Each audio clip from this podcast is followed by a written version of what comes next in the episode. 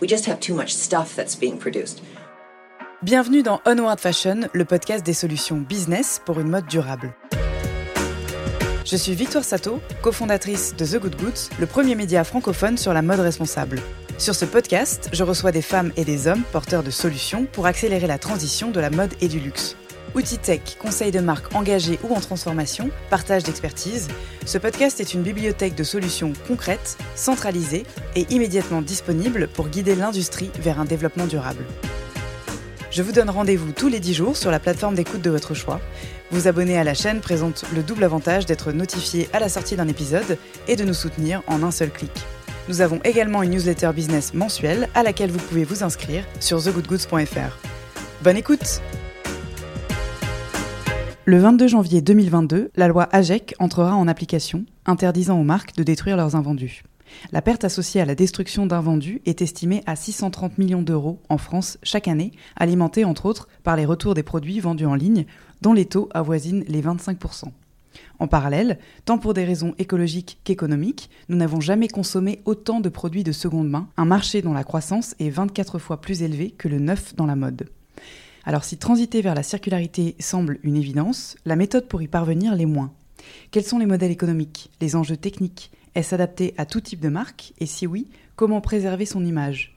Dans cet épisode, je reçois une techeuse experte en la matière, Lucie Soulard, cofondatrice de Place to Swap. Place to Swap, c'est une plateforme d'économie circulaire intégrée au e-commerce à destination des marques et des retailers. L'entreprise est pionnière en son domaine, engagée pour une transformation profonde des secteurs de la mode et du luxe depuis trois ans, et dont le travail est reconnu par le label B Corp. Je laisse Lucie nous raconter. Bonne écoute Bonjour Lucie. Bonjour Victoire. Est-ce que tu peux te présenter s'il te plaît? Alors je m'appelle Lucie Soulard et je suis la cofondatrice de Place to Swap. Alors, euh, Place to Swap en une phrase, qu'est-ce que c'est? Place to Swap, c'est une plateforme d'économie circulaire intégrée aux marques qui leur permet de gérer l'ensemble de la fin de vie de leurs produits. Alors, peut-être que tu peux nous faire un petit peu ton parcours pro, nous dire euh, ce qui t'a conduit à la co-création de cette entreprise. Oui, alors moi j'ai travaillé pendant 12 ans en marketing dans des grosses boîtes. Euh, au bout de ces 12 ans, j'ai ressenti le besoin de me former. Donc j'ai repris mes études, j'ai fait un MBA Digital and Marketing Business. Et c'est au cours euh, de cette formation que j'ai rencontré la personne qui est devenue mon associée, Stéphanie Laragnaga, avec lequel on avait fait le même constat.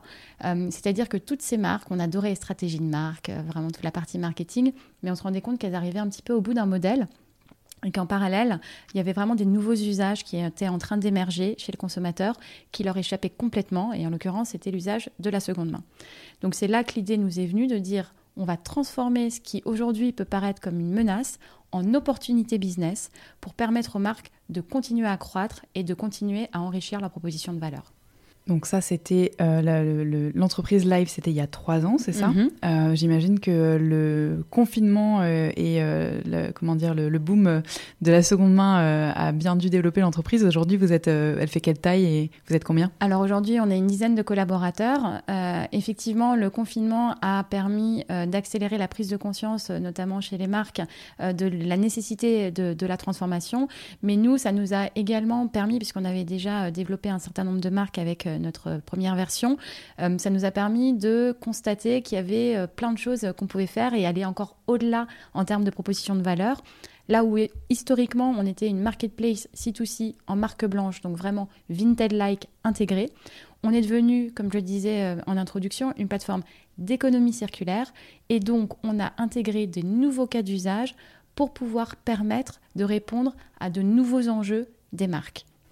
Donc, quand tu dis de nouveaux cas d'usage, euh, c'est-à-dire qu'en dehors de, du C2C, vous avez développé euh, un autre type d'offre de, distribution? Absolument. En fait, euh, on s'est rendu compte que le C2C avait une force qui est toujours la sienne de communauté et donc d'animation de la communauté qui a beaucoup de valeur la marque, mais il y avait aussi certaines limites. Donc la première limite, c'était la notion de maîtrise de l'image. Donc on a mis en place depuis des outils qui permettent notamment de faire du détourage et éviter un peu l'effet fouillis qu'on peut avoir sur les marketplaces.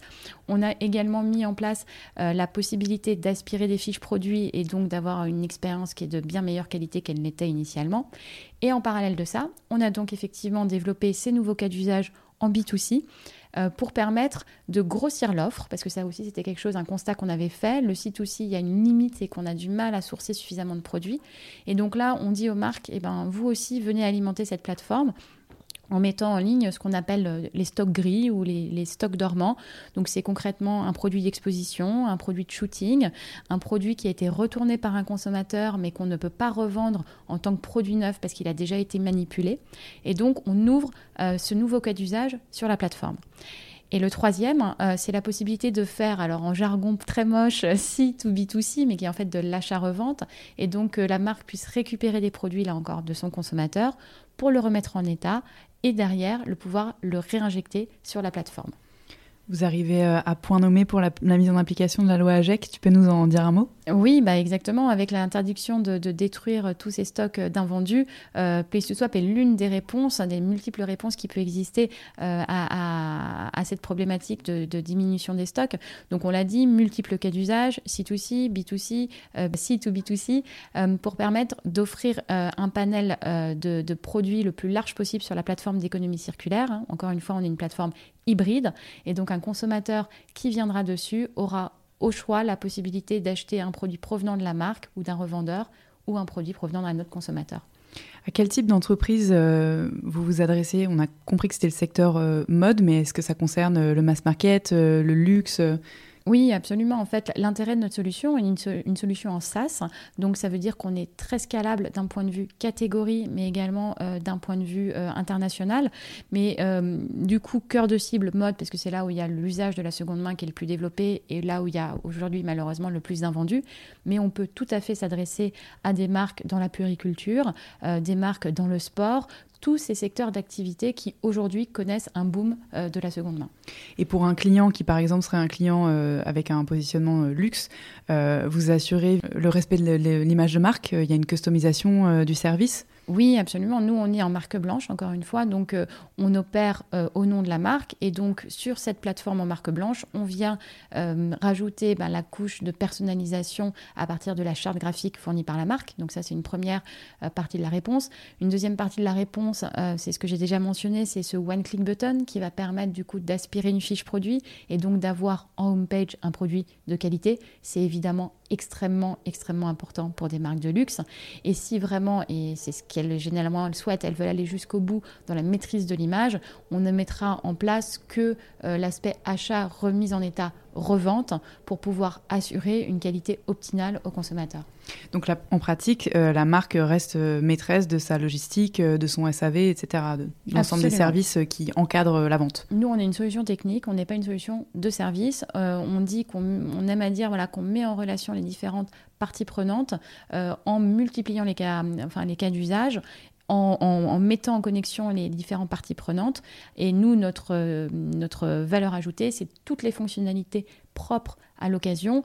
Euh, c'est évidemment un paiement intégré, c'est évidemment euh, des prestataires logistiques intégrés. Aujourd'hui, on a un agrégateur de transport qui nous permet de mettre en place euh, jusqu'à 80 prestataires de livraison. Donc c'est ça qu'on apporte, plus toutes les fonctionnalités propres à la seconde vie. j'ai parlé du one-click button, j'ai parlé également de la possibilité d'être de, de, payé en bon d'achat plutôt qu'en cash. C'est ça qu'on apporte en, quasiment euh, tout près, euh, plug and play aux marques avec lesquelles on travaille certaines euh, solutions, en tout cas dans le domaine par exemple du livre, si on prend la FNAC qui était un des, pionniers à proposer des produits d'occasion ou des produits neufs, propose une diffusion sur différentes marketplaces. Est-ce que c'est le cas chez vous et est-ce que tu peux nous l'expliquer sinon? Alors nous, aujourd'hui, on s'adresse vraiment aux marques pour l'instant en proposant une offre intégrée à leur, à leur site. Euh, là-dessus, j'aimerais revenir là-dessus parce que c'est quelque chose qui est très important. Tu as cité la FNAC et du coup, c'est un bon exemple pour illustrer.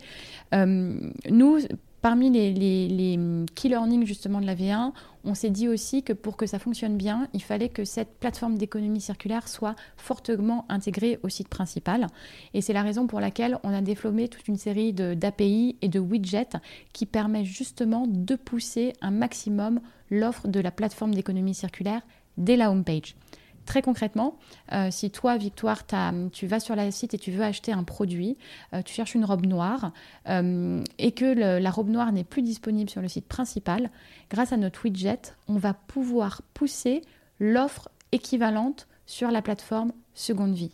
Et donc, grâce à notre système de recherche unifié, tu pourras avoir par défaut ce, produit-là, donc exactement sur un modèle euh, comme la FNAC, en disant celui-là n'est plus disponible, bah regardez, il y a l'équivalent sur la plateforme d'économie circulaire. Donc en étant fortement intégré, euh, ça a un intérêt pour évidemment pousser le business et transformer et en tout cas maximiser les chances de transformation mais ça a également une vertu très forte de pédagogie, euh, puisque ça permet d'emblée d'embarquer le consommateur dans cette dynamique-là et qui se disent quand il va acheter du neuf, bah, en fait, je peux aussi acheter un produit d'occasion. Donc c'est euh, vraiment très bénéfique à plusieurs titres. Et pour l'image de marque, euh, effectivement, qui donne l'info directement au consommateur qu'elle est rentrée dans ce modèle circulaire intégré. Exactement. Et donc en pratique, en tant que conso, j'aurai la même interface d'achat, mon même espace client. J'ai exactement le même espace client. Euh, nous, voilà, pareil, avec les systèmes de SSO, on ne demande pas au consommateur de se loguer une seconde fois. Donc c'est très fluide, il ne se rend même pas compte en réalité qu'il est passé sur une autre plateforme. Euh, côté euh, marque, est-ce que tu peux nous parler de l'onboarding? Comment ça se passe? Combien de temps ça prend pour mettre en place la solution? Est-ce qu'il faut se former en interne? Alors, euh, comme je le disais, on est sur une solution SaaS. Donc, l'intérêt, c'est qu'on est euh, fortement, euh, enfin, c'est industrialisé, la mise, le l'onboarding et, la mise en place. Donc, très concrètement, entre un kick-off et une mise en place, il faut compter environ deux mois qui comprennent la partie donc interfaçage avec les solutions déjà existantes, la partie customisation, mais également au moment du setup, choisir avec la marque parmi toute la liste des fonctionnalités disponibles sur la solution, celle qu'elle va souhaiter d'activer ou non. De la même manière, elle va souhaiter d'activer uniquement un, un cas d'usage en C2C ou également un usage en B2C. Donc c'est tout ça qui est fait au moment de l'implémentation et ensuite on déploie et en deux mois on peut être prêt. Combien ça coûte euh, en pratique euh, Est-ce que c'est un abonnement Est-ce que c'est un frais euh, à l'entrée? Alors, c'est les deux, puisqu'on a un modèle SaaS. Donc, on a un coût de setup qui dépend du niveau de personnalisation et d'intégration souhaité par la marque. Et ensuite, un abonnement qui va dépendre du nombre de cas d'usage. Est-ce que c'est que du C2C Est-ce que c'est B2C, C2B2C Et ensuite, enfin, du coup, une variable sur volume d'affaires de l'ensemble des transactions qui sont réalisées sur la plateforme. On sait qu'un des freins euh, vers cette transition euh, circulaire pour les marques, euh, c'est notamment la rentabilité, en fait, et le, business model associé.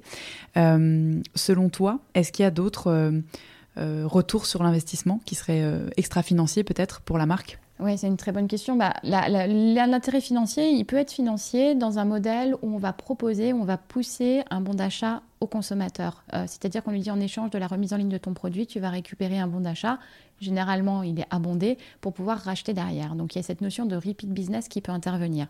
Mais au-delà de ça, ce qui est extrêmement important et ce qui est encore une fois au cœur de notre proposition de valeur, c'est qu'en intégrant ce service au, euh, à la marque principale, on va vraiment rentrer dans une démarche de fidélisation avec le consommateur parce qu'on va être capable, lui qui a acheté un produit il y a un an, grâce à la base CRM, de le réactiver, de lui dire viens remettre en ligne ton produit, viens en racheter un second, et du coup de créer, de créer euh, cette relation long terme, hein, on parle de lifetime value, euh, qui est extrêmement puissante et qui, encore une fois, jusqu'à maintenant, échappe aux marques ou leur, continue à leur échapper quand ils envoient ce business seconde main ailleurs.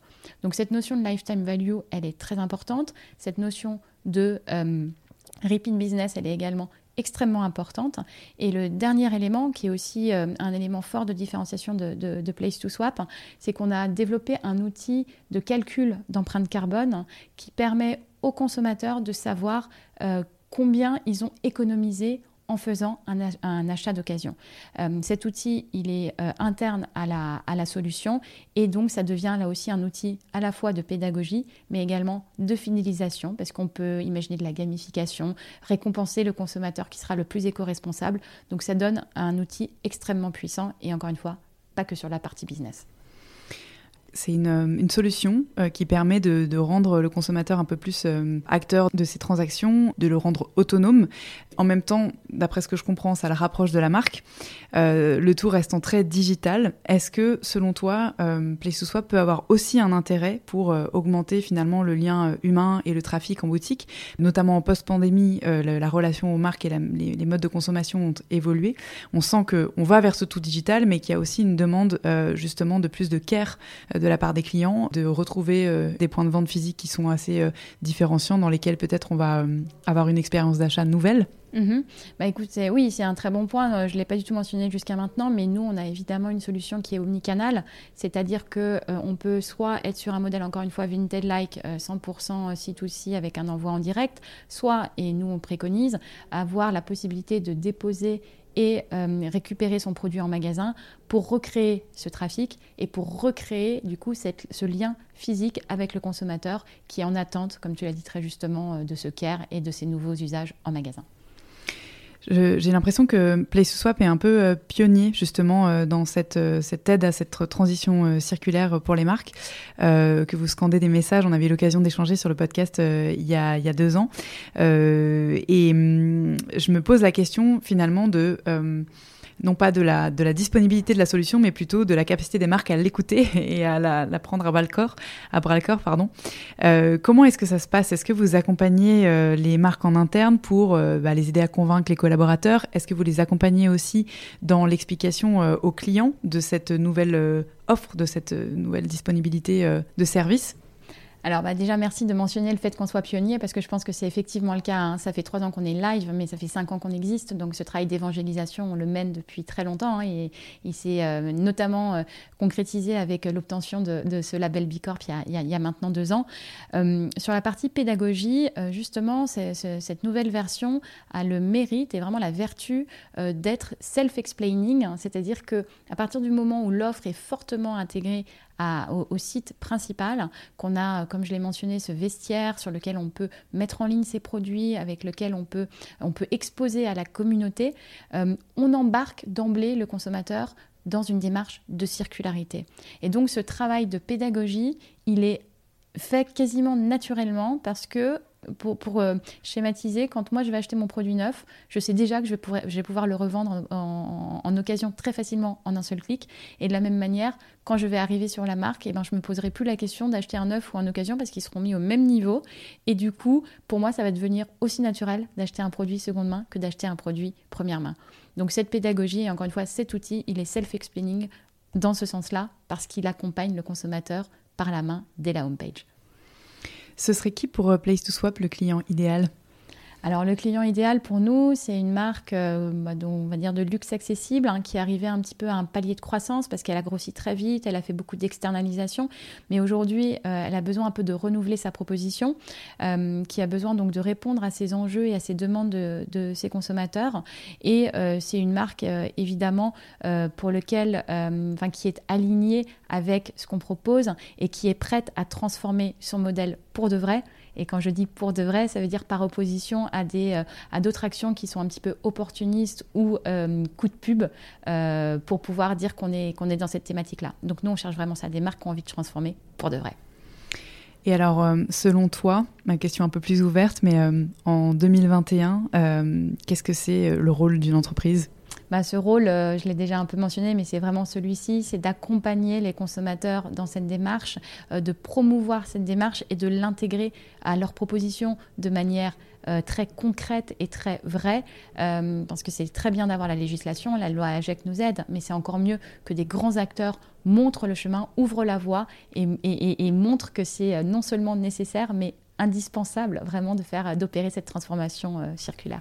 Et je veux un autre euh, avantage également, c'est que je pense que cette euh, comment dire cette entrée dans la circularité va pousser les marques à produire des, objets de meilleure qualité, puisque il y aura une image associée à la revalorisation ou au contraire la, la destruction progressive du produit de main en main. Absolument. Bah, c'est exactement aussi ce qu'on ce qu'on s'assigne comme mission, c'est que bah, à terme, on va produire moins mais mieux, parce que tout produit méritera une seconde vie. Merci beaucoup, Lucie. Merci, Victoire. Merci pour votre écoute. Si vous êtes encore là, c'est peut-être que vous avez apprécié cet épisode. La meilleure façon de nous le faire savoir, c'est de partager ce podcast sur vos réseaux, par email ou de bouche à oreille, de laisser sur iTunes un commentaire 5 étoiles et de vous abonner à la chaîne sur la plateforme d'écoute de votre choix.